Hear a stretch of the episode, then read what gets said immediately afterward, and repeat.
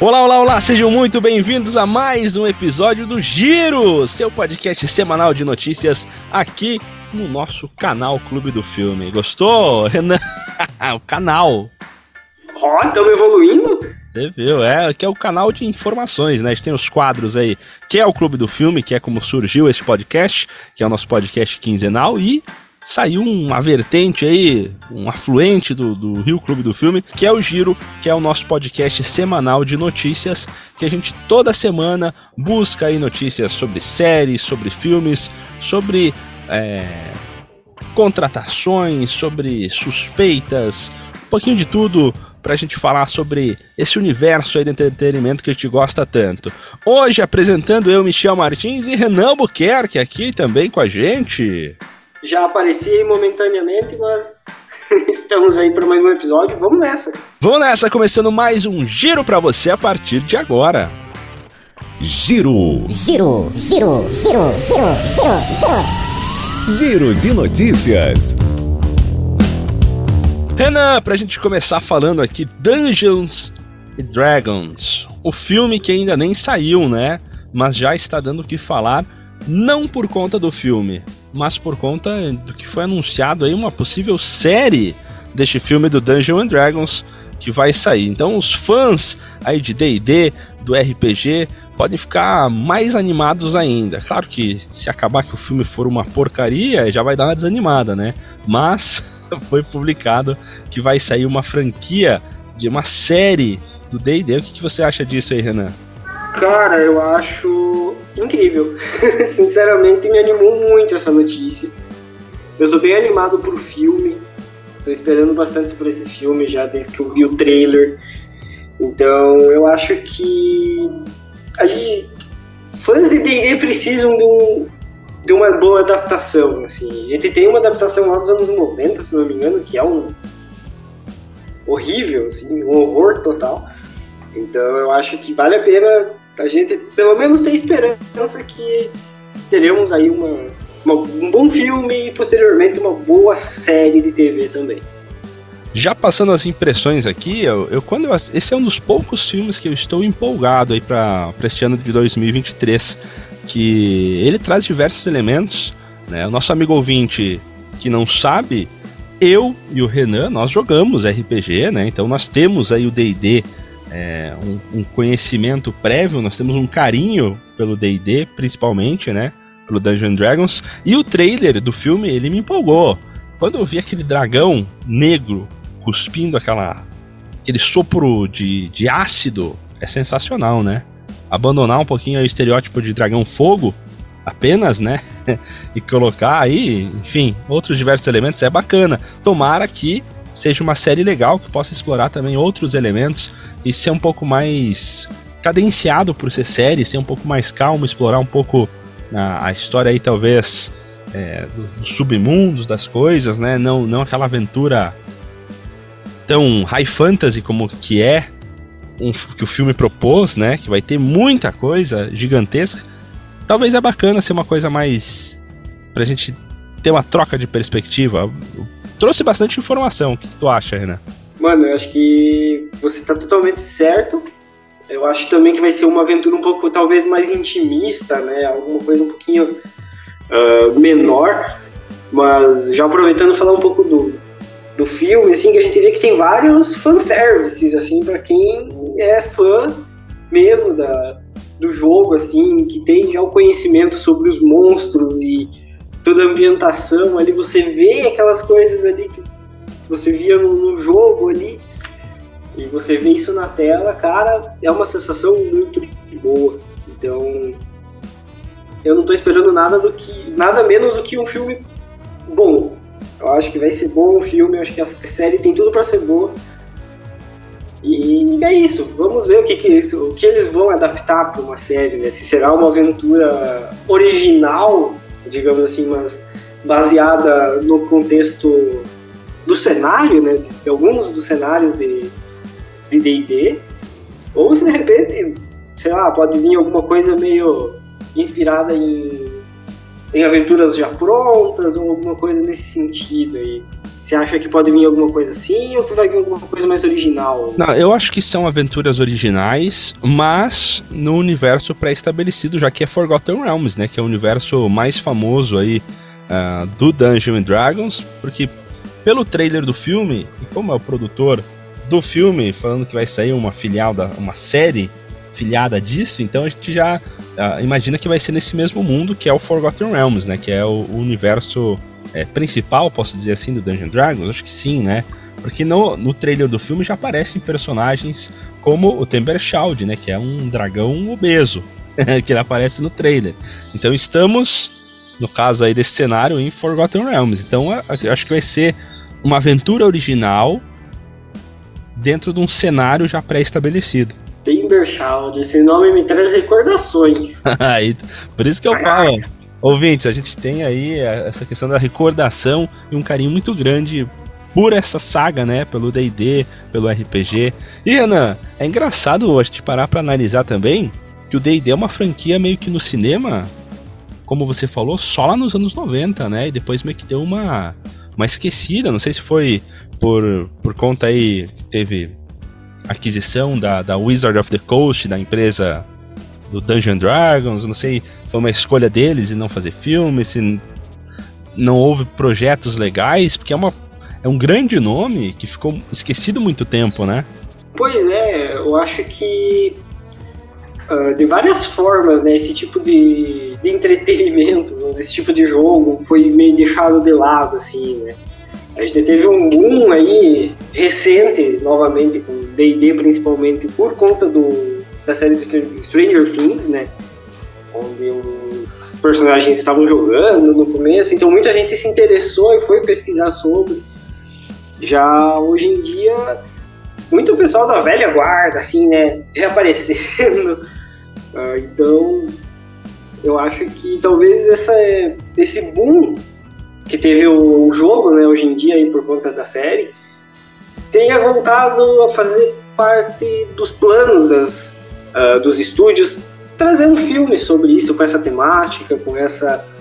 Uh, até mesmo como uma forma de trazer um, uma nostalgia, talvez, né, para quem joga há muito tempo, que a gente sabe que é muito forte DD e uh, tem muitos fãs da velha guarda, aí, dos anos 80, anos 90.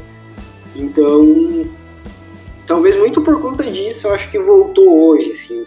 Essa, por isso que teve essa demora em adaptar algo de D&D. É, eu acho que, pelo menos o filme e a série, elas, elas têm um tom uh, que me, me remete um pouco ao filme do Warcraft, né? Que é um filme que é o que mais se assemelha ao que é o RPG. É o que mais se assemelha também ao que vai ser o filme do Dungeons Dragons. É, infelizmente o Warcraft ele foi um filme que foi cancelado as suas sequências devido a não ter o lucro suficiente, né? O, o, ele teve um lucro absurdo, mas uh, a, a, produtora e quem estava à frente esperava mais. Então foi cancelado, mas é um filme bacana até, que traz esse universo, essa fantasia medieval alta com é, raças diferentes. Vai ter o Orc, no caso do Warcraft, né? Bem forte esse, essa questão aí que é toda trabalhada. Vai ter lá o cara que é o mago, vai ter o cara que é o guerreiro, vai ter o cara que é o ladino. É... Então eu acho que o Dungeons Dragons ele vai ser um filme parecido com isso, com um tom mais engraçado, que o Warcraft ele era um pouquinho mais sério, né? Isso mesmo, eu até acho que olhando pelo trailer do filme, pelo menos a gente vai ter uma certa camada de humor assim, que convenhamos, faz muito bem, né? Porque, cara, jogar RPG com os amigos, assim, é uma coisa incrível, vamos dizer assim. É muito bom e normalmente você dá mais risada do que uh, outra coisa, assim. Às vezes a gente chora um pouco, né? Acho que o Michel sabe do que eu tô falando. Mas na maioria das vezes a gente tá rindo. Então tem essa camada de humor, assim, de os personagens se zoando, eu achei isso muito bom também. Então eu espero que a série mantenha esse padrão, vamos dizer assim. Eu nem vi o filme ainda, mas eu quero ter um padrão baseado nele. Então, cara, sei lá, eu tô esperançoso, tô muito esperançoso. É, porque é isso, né? O jogo de RPG de mesa, é, para quem não conhece, ele é mais maluco do que sério, né? Então, é, todo jogador, todo personagem vai ter um, um, alguma história mais maluquice, vai ter plano que vai ser esquisito, personagens eles discordam um dos, uns dos outros, então é normal. O que, que aparece no trailer desse negócio de zoação, de do cara ser meio engraçadinho, o cara fazer piada, isso daí acontece mesmo. Então, isso traz bastante da essência, né? Num, uh, querer fazer uma coisa muito séria, talvez foge da, daquele do que é jogar o RPG de mesa mesmo, né?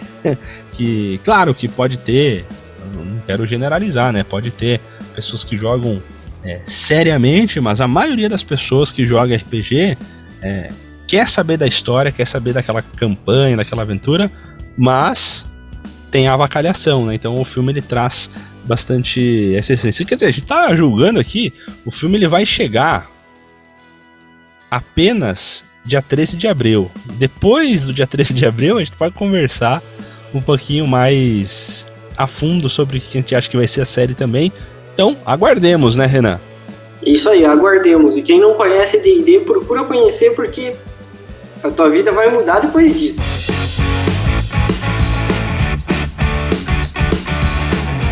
Agora, para quem tá empolgado aí com o novo filme da Netflix aí, Glass Onion, é um mistério Night Out.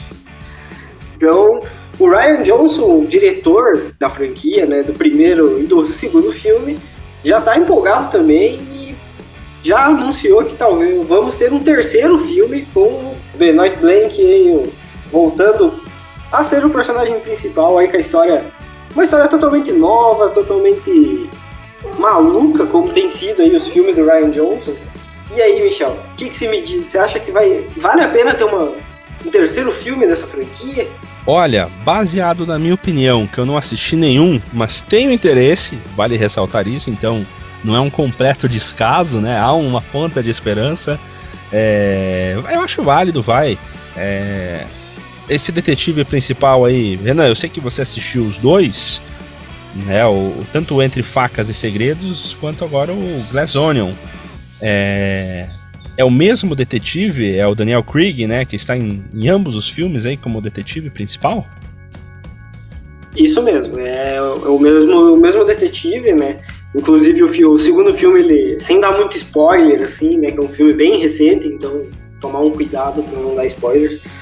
Mas ele se passa ali durante um período da, da pandemia, então é um filme muito interessante, assim, para quem gosta de tentar descobrir quem é o assassino, sabe?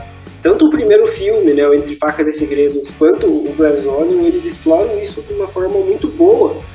Então, para quem gosta desse tipo de filme e quer o tempo todo ali tentar descobrir quem que é o assassino, juntar as pistas e tentar adivinhar, é muito bom. Eu acho que vale muito a pena assistir. E acho que vale ressaltar também que essa franquia de filmes ela é inspirada na franquia de livros aí da Agatha Christie, né? Que é justamente esse juntar várias pessoas em um local, um detetive lá no meio e resolver o mistério do assassinato, que geralmente é algo que ninguém está esperando, né? Acho que essa característica do, do dos, dos contos, contos não, né?